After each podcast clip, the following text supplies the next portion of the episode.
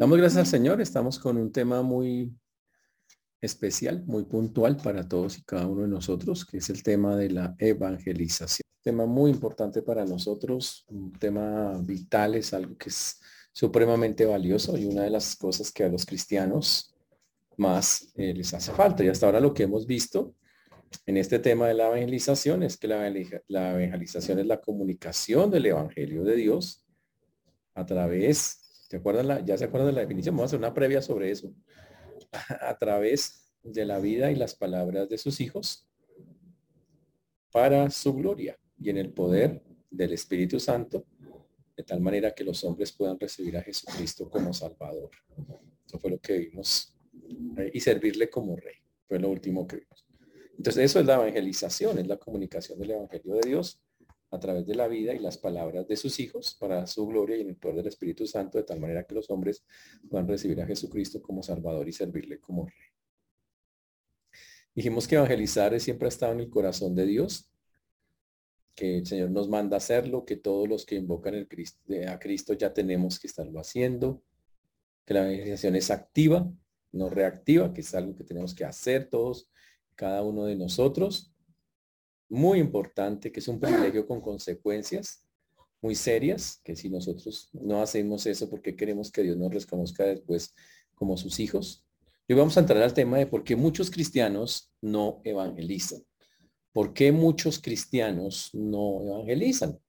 Ahora, los nombres han sido cambiados, o sea, yo estoy pensando en ustedes, pero no es como ustedes, ¿ok?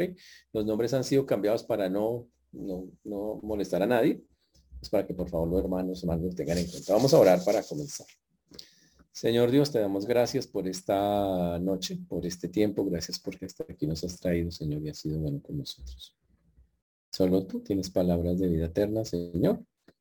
Y antes que cualquier cosa, nos ponemos a cuentas contigo, Señor. Pedimos que todo pensamiento, palabra o acción que no te han glorificado, perdónenos para poder tener una mente limpia, para recibir, para hablar, Señor, tu palabra.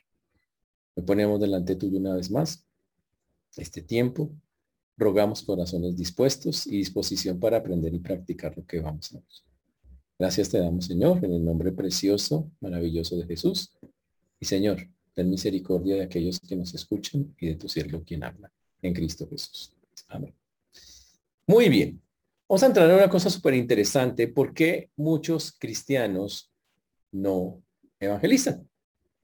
Y lo primero tenemos que decir es por eh, la mediocridad de nuestro compromiso con el Evangelio. Y aquí que no dice, uy, pero pastor, es que eso evangelizar, eso, eso da miedo, eso es una vaina, pero así como, como pesada, como, uy, como complicada, como difícil. No, no. La Biblia dice, en 2 Timoteo 4.2, que prediques la palabra, que instes a tiempo y fuera de tiempo redarguye, reprende, exhorta con toda paciencia y doctrina. Esto es una, eh, una frase que le dice Pablo a Timoteo, que prediques la palabra que dices a tiempo, pero sabe que aplica a todos los cristianos. Los cristianos tienen que hablar en todo momento, en todo tiempo, no es solamente para, los, para ciertos instantes de la vida. Pero muchos cristianos tienen tanto temor que no lo hacen, simplemente no mueven un dedo para hacer las cosas. Ahora, tristemente la realidad es que la mayoría de los que dicen ser cristianos no evangelizan. En las iglesias solamente él, se calcula que no pasa más del 5% de las personas. Las iglesias que son así como muy fuertecitas tienen el 10, 12, 15% de las personas evangelizan. Imagínense. O sea que de 100 creyentes evangelizan 5.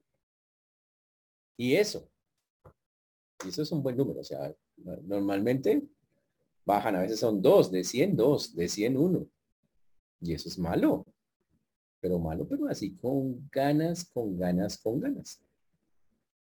Dios quiere que nosotros eh, metamos el evangelio como la evangelización como algo normal en la vida de un creyente.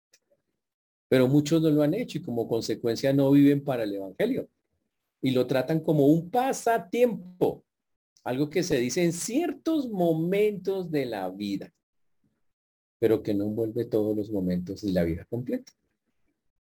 Muchos hoy no respiran evangelio. Y ese es un tesoro que Dios dice que nos dio que debíamos tener claro y proclamar nosotros. Es un tesoro que el Señor quiere que tengamos. Y como el Evangelio no es la motivación principal de su vida, como consecuencia no evangeliza. Así de sencillo. No hay tal cosa. Complicadísimos. La siguiente razón es por desconocimiento de la responsabilidad académica, la evangelística. Desconocimiento de la responsabilidad evangelística. Ahora, es como así desconocimiento. Si sabe que desde que usted se metió con el Señor Jesucristo, es una obligación suya evangelizar. Es una obligación absoluta, total. El Señor dice claramente que así, así debe ser. Dice Mateo 5, 14, vosotros sois la luz del mundo, una ciudad sentada sobre un monte no se puede esconder. Nosotros tenemos que ser la luz del mundo. Si usted apaga la luz, ¿quién va a ver?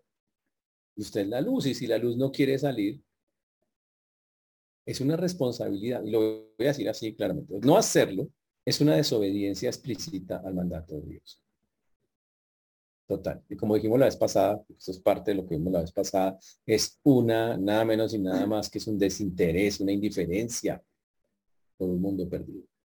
Mm. Y es negar lo que somos. Como Jesús dijo, vosotros sois la luz del mundo. Es negar eso. Imagínese eso. Pregunto, ¿el mundo necesita la luz? Claro. ¿Quién es la luz? Nosotros. Yo no le puedo pedir a gente por allá de otro lado que venga y evangelice. Nos toca pedirle a los creyentes, ¿no? o sea, nosotros somos los que tenemos que hacerlo. Yo me pregunto, solo por molestarle en la vida, ¿cuántas personas ha evangelizado este año? Todas esas, o sea, tremendo. ¿Ha tenido que comprar blogs para llenar los nombres de las personas? No, pues fantástico. ¿Ha perdido el pelo haciendo pensando tanto, tanto, que tengo tantos que, que ya, sí, ojalá, pero desgraciadamente debemos decir que muchos no entienden o no piensan o no creen que es una responsabilidad de ellos evangelizar. Y la Biblia dice, sí señor, es una responsabilidad. Y cuando no la incumplimos, pues desobedecemos. Tercera razón es por falta de conocimiento y preparación para presentar votos. Eso viene pegado a que muchas personas no quieren conocer más a fondo al Señor no se quieren meter con él más a fondo de donde están. No quieren conocerlo más profundamente. Son salvos y ya se conformaron con ser salvos y piensan, salvo ya no más, listo, no necesito más, ya soy salvo. Ya, ¿qué más? Ese es el punto, ya, ya no necesito, ya qué más, estudiar no necesito, yo con que vaya a la iglesia y ahora por internet estaba más suave. Es más chévere, o sea, realmente, o sea, la suavidad ante todo. Y, obviamente si una persona no se mete más, no va a tener interés de cómo evangelizar a otros, de aprender métodos, maneras, de cómo presentar el evangelio a sus amigos, de esas cosas. No. Y hoy mucha gente tiene un miedo terrible. Eh, una, falta de, de conocimiento tremendo, o sea, un desinterés por el estudio de lo bíblico, por meterse, no, no, pues, pues es que no, no hay, y obviamente las excusas son montones. Pero vayan y les pinten un partido del pegote rojo con el pegote verde, allá están metidos tirándose piedras y de todo eso. Allá están. Eso sí, allá matándose todas esas bellezas, allá eso. Pero díganles que evangelicen a ver si salen vidas. Tremendo, ¿no? Porque así tristemente son muchas cosas terrible eso. Pero bueno, esto es un, un comentario en la parte de las. Entonces, la falta de conocimiento hace el que no, quiere, no queremos meter a fondo con el Señor, digámoslo de esa manera, pues hace que efectivamente, eh, por falta de conocimiento y preparación, pues muchos no lo hagan. ¿Cuál es la solución? Pues empiece a prepararse, no tiene que evangelizar desde el comienzo se puede hacer y si no lo va mejorando, perfeccionando, pero muchos ni siquiera lo intentan no tienen la más mínima intención de, hacer algo al respecto. Y eso es grave. Una más. Por miedo a la gente. Estamos con unas personas y no, pero es que pronto me van a echar agua caliente, me van a echar los perros, me van a echar, me van a matar, me van a... A ver. ¿Usted ha visto cuándo? ¿Cuál fue la última vez que noticias digo, mataron a cristiano por evangelizar? ¿Ha escuchado últimamente esa noticia? ¿Cierto que no? ¿Por qué no? Pues porque no está pasando. Bueno, primero porque no están evangelizando los cristianos, ¿no? O sea, en parte es por eso, porque tampoco lo están haciendo. Pero, pero en gran parte muchos que lo hacen, no les pasa nada. ¿Qué es lo peor que les puede pasar? Pues alguien que los va a hacer. Les diga, ay, usted y su religión. ¿Existe la posibilidad de que le echen agua de pronto? Pero ¿qué dice, la, qué dice el Señor? No temáis, manada pequeña, porque a vuestro Padre le ha placido daros el reino. A vuestro Padre le ha placido daros el reino. Y acuerdo también de ese versículo que dice, no temáis a los que matan el cuerpo. Nada, no se asusten con ellos, no se maten tampoco con eso. Porque hay versículos muy grandes sobre eso. Y el Señor dice, no temáis a los que matan el cuerpo, más al alma no pueden matar. Teméis más bien aquel que puede destruir el alma y el cuerpo en el infierno. Que dejar de temerle a los hombres. Eso es Mateo 10, 28, que le acabo de decir. Entonces, ante eso, nada, no hay que temer. ¿Y la, quién da la valentía para hacerlo? Y la respuesta es clara. El Señor da la valentía para hacerlo. El Señor da la valentía para hacerlo. Otra razón más es porque creen que depende de ellos. Dice, pero es que yo me miro en el espejo y digo, uy, no, yo evangelizando. ¿Cómo será que ni Firulais me pone cuidado? Yo lo llamo, venga para decirle algo, pum, me, voltea la cola y se va. Porque como era terrible que no, no, no, yo soy malo para eso. Y las personas piensan que depende de ellos. La evangelización no depende de ustedes depende del Señor, del que le da a usted las capacidades, del que le da a usted las competencias para llevarlo a cabo. Ahora, ¿quién es el que nos da las capacidades y las competencias? Pues eso es súper claro. Ahí lo dice la Biblia. No que seamos competentes por nosotros mismos para pensar algo como de nosotros mismos, sino que nuestra competencia proviene de Dios el cual asimismo nos hizo ministros competentes de un nuevo pacto, no de la letra, sino el espíritu, porque la letra mata más el espíritu. ¿Quién nos hizo ministros competentes? El Señor.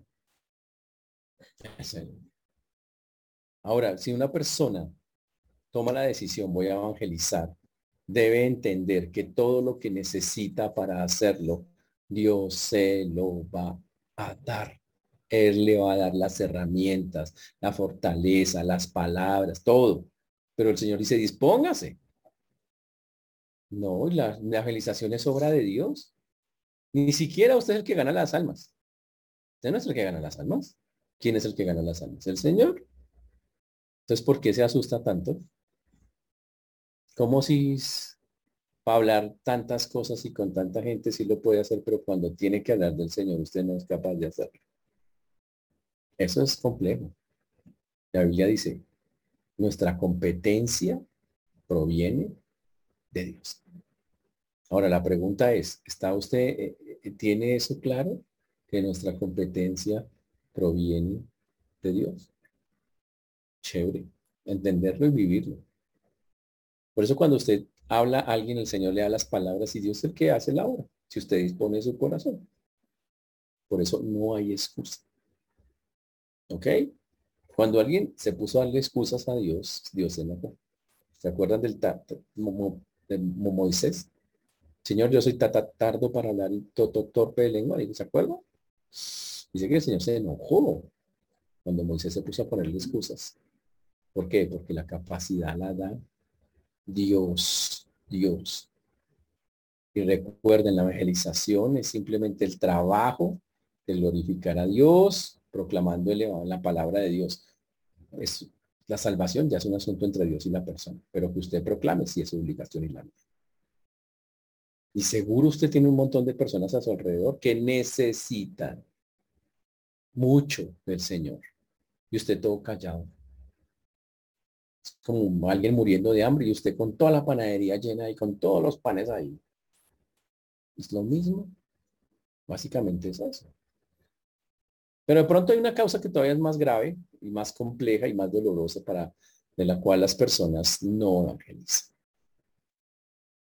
Por la falta de llenura del Espíritu Santo. La falta de llenura del Espíritu Santo. La Biblia dice en Efesios 5:18, no os embriaguéis con vino, en lo cual hay disolución. Antes bien, sed llenos del Espíritu. Ahora, ¿cómo así que, cómo así que la llenura del Espíritu Santo? Bueno, recuerden que, ¿qué es la llenura del Espíritu Santo? La llenura del Espíritu Santo es que cuando usted está en el Señor, el Espíritu Santo le habla a su vida todos los días. Y usted tiene dos opciones. O le hace caso o no le hace caso. Cuando le hace caso y ejecuta lo que el Espíritu Santo dice, usted está lleno del Espíritu Santo. Pero cuando el Espíritu Santo le habla y le dice, vaya y evangelice, vaya, háblele a su abuelita, vaya, háblele a su tío, hermano, vaya, háblele a sus 14 tíos, 15 tías, 13 primos, 14, bueno, lo que sea así. Usted dice, ay, no. No, porque, pero es que no, es que, por allá esa gente y el tiempo y todo, y el bus y la gastadera. Y, pues usted no está lleno del Espíritu Santo. Para nada. Resulta que el que nos dio la capacidad es el Señor y lo hace a través de, ya vimos que el Señor es el que hace la obra a través del Espíritu Santo. Entonces, cuando yo no lo estoy haciendo, eso es una evidencia de la ausencia del poder del Espíritu Santo en la vida del creyente.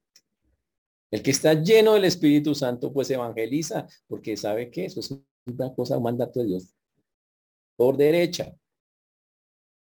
Y cuando las personas ni lo hacen, ni les nace, ni siquiera están escuchando el Espíritu decirle que lo haga. Mm. Puede que sean salvos, seguramente, puede ser. Pero la verdad, todavía no tienen plenitud con el Señor y ni siquiera eso lo toman en cuenta porque las cosas que le dice el Espíritu, una de esas es la evangelización, apagan el chip para no escuchar lo que Dios quiere decirles y trabajar con ellos en eso. Este es el asunto. La Biblia dice, ¿se acuerdan de los que estaban en el aposento alto? La Biblia dice que en ese momento fueron llenos del Espíritu Santo. Pero de ahí para adelante ellos tuvieron que mantenerse en eso. Uno, recibieron a Cristo, primero descendió el Espíritu Santo, recibieron al Señor, al Espíritu Santo en sus vidas de manera permanente, pero de ahí para adelante, aunque usted tenga el Espíritu, usted tiene que irlo renovando constantemente. Y eso es lo que llamamos llenura. Que es que usted diga, sí, Señor, quiero obedecerte, quiero obedecerte. Por eso la Biblia dice, es una orden, sed llenos del Espíritu Santo. Sed del verbo le toca y le figura. O sea, hágale. Pero cuando no lo hace, usted se va llenando de comodidad, de cobardía, de, ay, no, pero es que eso tan complicado, es tan difícil, es tan no sé qué, ya hay te excusas y no lo hace. Y algo tan urgente, porque sí sabe que la evangelización es como eso es como, es como una pandemia, toca dar la vacuna rápido. Porque el pecado es más fuerte que la pandemia. Pero cuando la persona no lo hace y apaga el espíritu, la urgencia de hablar se va. ¿Se acuerdan? Solo por molestarles la vida un poquito. ¿Se acuerdan el día que ustedes se convirtieron en Señor? No querían contarle a todo el mundo, ay, mire que se me salvó, mire lo que Dios hizo. Y no fueron así, incluso su familia dijo, uy, qué fanáticos, que sí, no fue así. ¿Y qué pasó? Ya ni hablan a nadie. Y de toda esa efusividad que tuvieron en algún momento, porque conozco algunas pintas que están acá y yo sé que fueron así. Han pasado a nada. Absoluto silencio. Y eso es, o sea, ¿qué pasó? ¿Dejaron de creer? No. Solo se apagaron se volvieron acomodados, se acomodaron más bien a lo que este mundo ofrece y han dejado de hacer lo que la vida nos manda hacer. Terrible. Y somos como, como ciertas iglesias en la Odisea, donde el Señor denunciaba a esa iglesia por haberse acomodado, por ser autosuficiente, por creer que tienen al Señor cuando realmente no lo viven. Y eso es grave delante de Dios. Por eso les pregunto, ¿Tienen alguna de estas? ¿Es las razones? ¿Cuál de todas estas considera que es la razón para que usted en este momento no esté evangelizando? Hmm. ¿Sabe que todas tienen solución? Hable con Dios. Ya, Señor, perdóname, tengo que hacerlo, ayúdame, me hace falta disposición, me hace falta meterme contigo, no estoy lleno del Espíritu Santo. Reconozco que eso es un problema serio que tengo en mi vida. Necesito trabajar. Ah, ¿Qué va a hacer Dios? Pues ayudarlo. Ayudarlo. ¿Quiere hacer tesoros en el cielo? Evangelice. Ese es el tesoro. No hay más tesoros que esos. ¿Está claro, señores? Hasta ahí.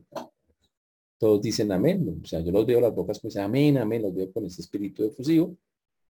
Todos comprendiendo perfectamente que sí, así es como se hacen las cosas. Muy bien. Mm, chévere. Ahora, recuerden, no es un asunto de si tengo el don o no tengo el don de evangelismo, que es otra cosa. Es todos tenemos que hacer. ¿Ok? Ahora, ¿por qué debo hacerlo? ¿Cuál debe ser la motivación para evangelizar? ¿Cuál debe ser mi motivación para evangelizar? Y la Biblia tiene motivaciones serias. La primera, obedezca. Obediencia. Obedezcamos. Mire el versículo. Porque el amor de Cristo nos constriñe pensando esto, que si uno murió por todos, luego todos murieron. Y por todos murió para, oiga lo que dice acá, para los que viven ya no vivan para sí, sino para aquel que murió y resucitó por ellos. ¿Para quién tiene que vivir usted y yo? Para el que murió y resucitó por nosotros. ¿Quién es ese? El Señor Jesucristo. ¿Y qué es lo que Él pide que hagamos? Que vayamos y, y hablemos a todas las naciones que llevemos su palabra a todos los lugares. Jerusalén, Judea, hasta lo último de la tierra. Yo ya no puedo vivir para mí. Así que para aquel que murió y resucitó. ¿Usted está viviendo para aquel que murió y resucitó? ¿O no? Ese es el punto. Si está viviendo para él, felicitaciones. Fantástico. Pero si no, estamos desobedeciendo al Señor. O sea, en pocas palabras, es un mandato. El Señor dijo, si me amáis, guardad mis mandamientos. Hay que hacerlo. Esa es la manera de hacerlo. Y bueno, la triste historia. Si uno, si uno no evangeliza, que aunque derecho uno dice que lo ama, si en verdad no evangeliza. Dígame, ¿con qué derecho le decimos al Señor si yo lo amo cuando no evangelizo? Dice, si me amáis, guardad mis mandamientos. Entonces, por obediencia. Ahora, sí, sí, y obviamente no es solo la obediencia, vamos a mirar qué otras cosas tienen que estar, pues, cuáles son las motivaciones correctas para que usted evangelice. Entonces, la primera motivación supremamente correcta es quiero obedecer al Señor.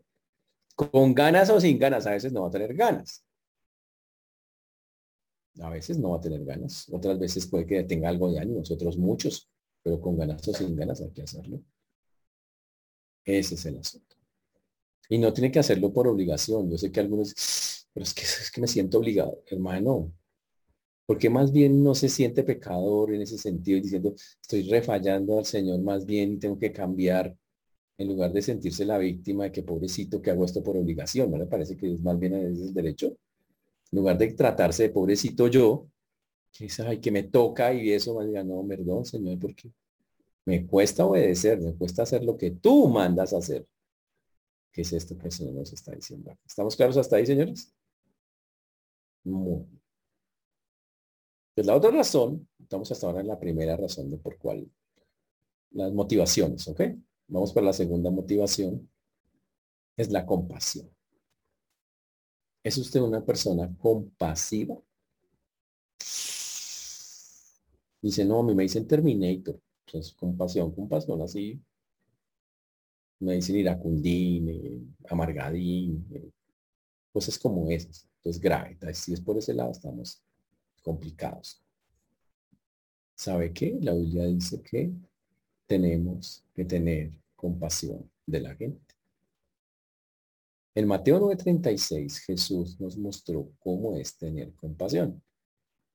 Dijo el Señor, y al ver las multitudes, tuvo compasión de ellas, porque estaban desamparadas y dispersas como ovejas que no tienen pastor. ¿Cómo las vio el Señor? Desamparadas y dispersas. Así las vio el Señor. ¿Cómo nos toca mirar a la gente? Con compasión. ¿Qué significa la palabra compasión? La palabra dice verla con las entrañas, con el alma, desde el fondo, ver lo profundo de la gente, sus necesidades. ¿Y cuál es la necesidad más grande de una persona? Que se salve. Necesidad más grande de una persona no es tener una casa, un carro, es que se salve, que gana todo eso si no tiene, si pierde su alma. Pero si usted no siente nada por esas personas, ah, si se mueren o no se mueren, ya sabrá el Señor eso. Y eso es grave. Si nosotros somos creyentes, vamos a empezar a sentir como Cristo sentía. Y la compasión es algo que el Señor sentía todas las veces. ¿Se acuerdan que en segunda de Pedro el Señor decía que el Señor no retarda su promesa como algunos la tienen por tardanza, sino que es paciente para con todos, no queriendo que ninguno perezca, sino que todos procedan al arrepentimiento? Dios quiere que todos procedan al arrepentimiento, por eso no ha venido porque les da tiempo, tiene compasión de ellos. Dios tiene tanta compasión por un mundo que envió a su Hijo a morir por un mundo que no lo quiere.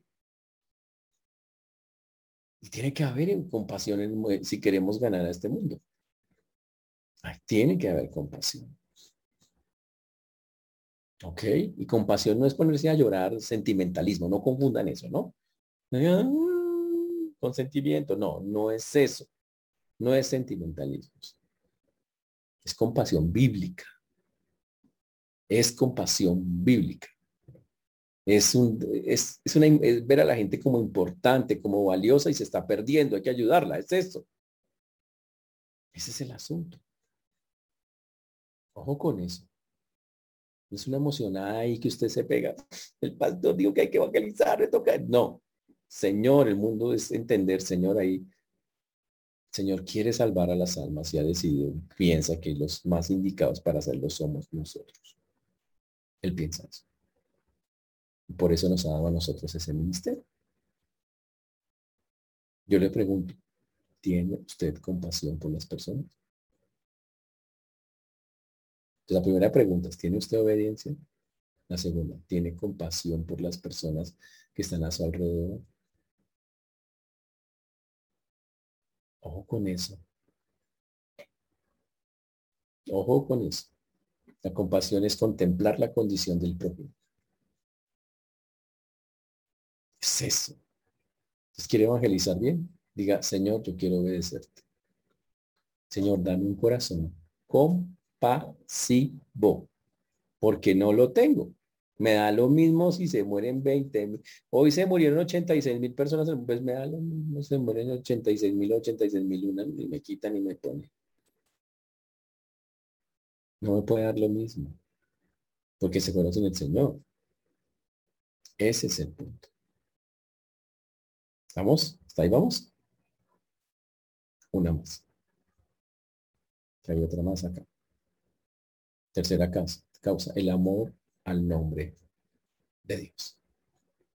El amor al nombre de Dios. ¿Usted cuántas veces ha escuchado en la palabra por amor de su nombre? La usa, se usa para Dios. Muchas veces dice por amor de su nombre. El mismo Dios la usa, ¿ok? Pero también es para nosotros, por el amor al nombre de Dios. En Apocalipsis 4:11, el Señor dice, Señor, digno eres de recibir la gloria y la honra y el poder, porque tú creaste todas las cosas y por tu voluntad existen y fueron creadas. Digno eres, Señor. Y hasta cantamos una canción de digno eres, digno eres, Señor.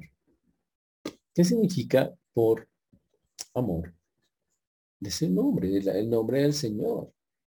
Cuando nosotros evangelizamos estamos hablando quién es Dios, cómo es el Dios verdadero lo que Él ha hecho por nosotros, lo que ha hecho a través de Cristo. Es una manera de exaltar y reconocer que Él es el grande, el poderoso.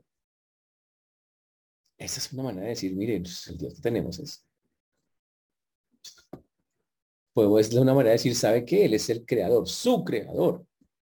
Pero también es el que quiere ser su redentor, su salvador. Es el que quiere salvarlo de un mundo donde está el príncipe de este mundo queriendo acoger a los hombres. El evangelizar es decirle a las personas que Dios quiere restaurar al ser humano que ha caído. Y que Dios desea que a pesar de que el hombre ha caído, lo ama y quiere que esté en su reino. Es eso, es proclamar el reino de Dios. Es ofrecerle a las personas, ¿sabe qué? Vamos a restaurar la relación con Dios que el hombre perdió por rebelde. Ese es el asunto. Entonces, cuando proclamamos el Evangelio, no solo es que se salvaron, sino que la persona está reconociendo que Dios es soberano. Entonces, por amor a su nombre, nosotros lo estamos proclamando y esperamos que otros lo proclamen. Esto es algo fantástico, algo muy chévere. Muy, muy, muy, muy bonito. Pero hay una razón muy, muy interesante también. El deseo de ver su reino el reino de Dios. Si sabe cuando uno evangeliza, uno está diciendo algo que dice en Mateo 6, 9 y 10. En Mateo 6, 9 y 10 dice, vosotros pues oraréis así. Padre nuestro que estás en los cielos, santificado sea tu nombre, venga tu reino. Venga tu reino. Hágase tu voluntad así en, en el cielo, así también en la tierra. Cuando nosotros hacemos la parte de la, evangelización, estamos diciendo y deseando que venga el reino. Porque estamos ofreciendo algo que el Señor da, que es la salvación personal. La estamos ofreciendo al propio. Estamos diciendo que hay una batalla contra el mal, contra el que tiene cegado a este mundo, que quiere destruirlo, acabarlo. Entonces, cuando evangelizamos, estamos proclamando la gloria de Dios y cómo la humanidad puede salvarse. Y estamos diciendo, Señor, queremos que tú ganes, venzas e instaures tu reino. Eso es el asunto. Y aunque el inconverso no lo entienda, que la persona no creyente no lo entienda, nosotros cuando lo proclamamos estamos diciendo, Señor, que venga tu reino. ¿Por qué? Porque estamos ganando almas para que todos juntos trabajemos contra el reino de las tinieblas y veamos el triunfo un día que el Señor ya ha prometido. En pocas palabras, contribuimos a la gloria de Dios para que el mundo la reconozca. Y esa debería ser una gran motivación, una gran motivación. Por eso, pues, que venga tu reino. Por eso hay que evangelizar, que queremos que el Señor venga, que gane, que venza, que convenza los corazones y que finalmente se queden los que tienen que quedarse con el Señor. Que venga su reino. Ese es el asunto. Esa es la manera en que nosotros tenemos que estarlo uh, mirando. Pero hay que meterse con el Señor con eso. Una más. yo creo que es la más importante de todas. la falta de contacto vital con Dios. Usted dice, ¿qué es eso? Falta de contacto vital con Dios. Frase. Falta de contacto vital con Dios. En Filipenses 1.21, usted se lo sabe en memoria, porque para mí el vivir es Cristo y el morir es ganancia. El vivir es Cristo y el morir es ganancia, dicen muchos. Mm. Tristemente hoy muchas personas tienen una relación que no es vital con el Señor. No están motivados por Dios y es porque saben que no tienen una relación seria con Él. Vital es vivo. De verdad viva, que lo sienten. Es como un fuego en el corazón con Él. Cuando no hay un fuego en el corazón, no es posible tener deseos de evangelización. Es como, ¿se acuerdan? Ahora, miren lo que pasó. ¿Qué pasó cuando Moisés, por ejemplo, se encontró con el Señor? Cuando cada hombre de la Biblia se encontraba con el Señor, Jeremías, Isaías, cuando todos hombres llegaban y de frente llegaban y se encontraban con Dios, ocurrían cosas increíbles. Pasaban cosas fantásticas. De ahí, la pregunta es, ¿qué pasó con ellos de ahí en adelante? Miren, la mayor parte de su vida fueron hombres de una relación vital con Dios constante. Iban, lo buscaban, oraban, Señor, de ahí en adelante. Esa es una relación vital. Y por tener esa relación vital, ellos no dejaban de hablar de Dios y hay que volver a hablar del Señor y quiero seguir hablando de Dios y volvían y le metían la picha y vamos a hablar más del Señor y hágale. Y nunca pararon hasta que terminaban el trabajo con Dios. Pero hoy los creyentes, ojo, usted también ha tenido esos contactos con Dios. Usted lo tuvo el día que lo conoció, por lo menos ese día.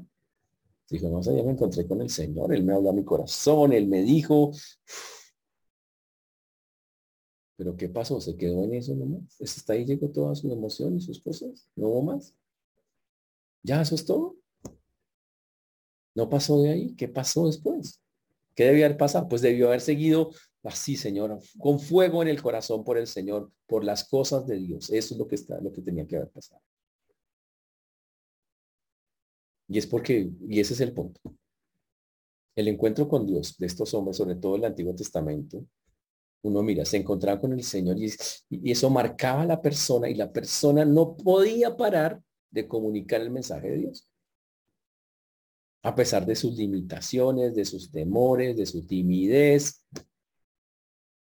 Dios, y ellos obviamente muy con muchos mieditos, pero el Señor decía, listo, yo estoy acá y seguía y trabajaba con ellos y hacía cosas. Así es como funciona.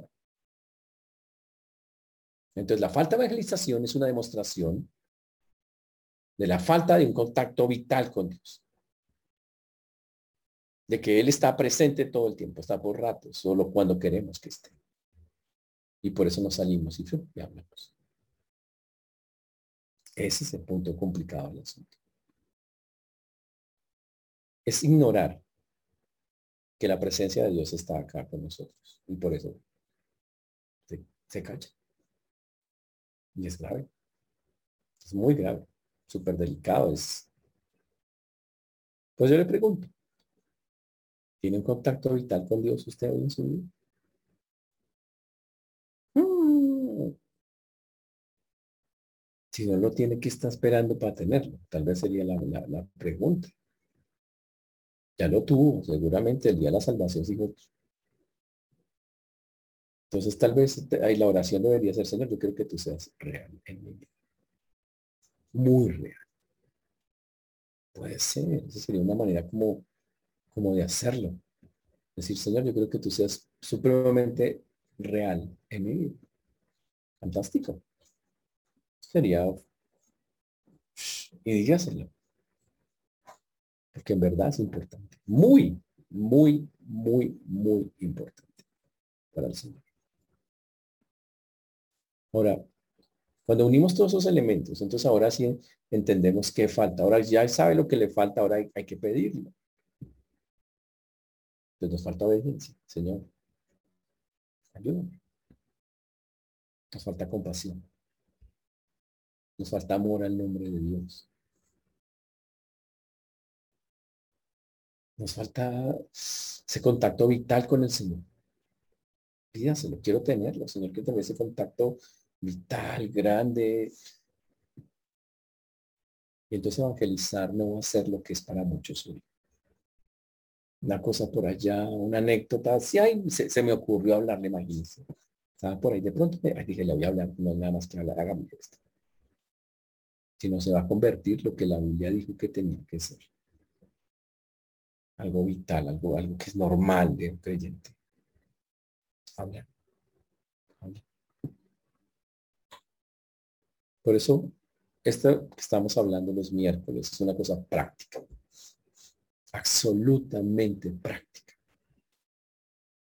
Entonces vamos a tener una tarea. Una tarea práctica. Y su tarea va a empezar a evangelizar. Muy sencillamente, algo sencillo. Va a ponerse una meta. Póngase usted la meta. dice 45 a la semana. No, o sea, una meta real. Diga, voy a hablarle a uno esta semana, listo, está, hágale. Vamos a hacer un ejercicio sencillo. Si usted le habla a uno esta semana, uno, uno. ¿Cuánto le habla al año? A 52 pintas en el año. Usted lleva 40 años de cristiano y le ha hablado a 52. Si usted decide hablarle a una persona, en una, una persona a la semana. Una charla, miren, señor, tal cosa, tal. Le habrá hablado a 52 personas en, imagínese, eso en un año. Le ha hablado a 520 personas en 10 años. con ese ritmo, ¿no? No debería ser así, debería ser. Entonces la tarea, señores, es empezar. Y le digo, Señor, ya entendí.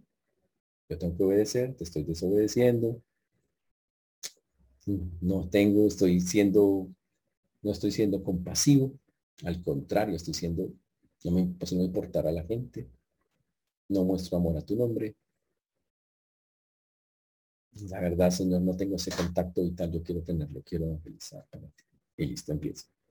¿Quién hace la obra? Recuerde que ya dijimos hace. No depende de usted. ¿Y por qué debo hacerlo? Porque no ni siquiera depende de mí. No tiene ni siquiera que ver conmigo. conmigo. Él lo hace todo. Él que nos prepara, nos capacita. Él lo hace. Entonces por eso debo estar tranquilo, porque Él va a hacerlo, no Y si me contestan mal y si me dicen que, ay, vaya, métase que no sé qué, olvídese con su Dios y al final del día, Dios va a decir, listo, listo, hijo, perfecto, hiciste lo que tenías que hacer, lo felicito. Ya, gracias. Es todo el asunto. ¿Está claro lo que estamos diciendo, señores? Ahora, esa es su decisión, muchachos. Esa es su decisión.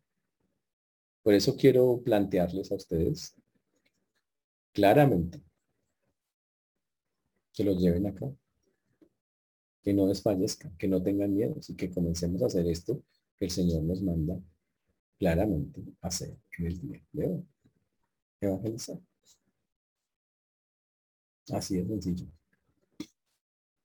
Ahora vamos a pedirle al Señor en oración que nos ayude. Y yo espero que cada uno de los que nos está acompañando hoy, en su mente, en su corazón, tome la decisión de obedecer en esta área al Señor. Yo sé que hay áreas donde no obedecemos, que esta no sea una de ellas, una más de ellas. Que salgamos de ser tan acomodados. O sea, piensen en una cosa, si, ¿qué hubiera pasado si no hubiera habido personas que evangelizaran? ¿Dónde estaría usted? ¿Qué hubiera pasado si esas personas estuvieran haciendo lo que tal vez, tal vez algunos están haciendo? O sea, nada, aunque eran creyentes. ¿Dónde estaría usted? Por eso necesitamos trabajar en eso. Que la gente lo necesita. el Señor nos ayude, hermanos. Vamos a ver. Señor Dios, te damos gracias por este tiempo, por todo lo que tú haces. Te agradecemos. Te pedimos que nos dirijas en, este día para glorificarte, exaltarte a través de la organización, a poder entender, entender estas verdades, verlas para tu gloria y tu honra.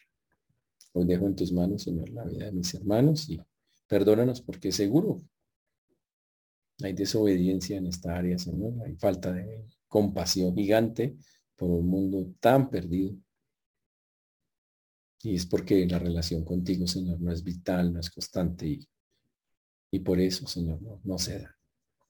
Ayúdanos a poder tener esa relación que necesitamos, a entender que tú lo harás todo, que realmente el asunto ni siquiera es de nosotros, que tú lo vas a hacer y entender, Señor, que solo tú, nadie más que tú es quien hará, Señor. Gracias por ayudarnos a entenderlo, por siempre recordarnos y darnos nuevas oportunidades. Y por eso hoy ponemos delante tuyo una vez más esta tu palabra en el nombre de Jesús.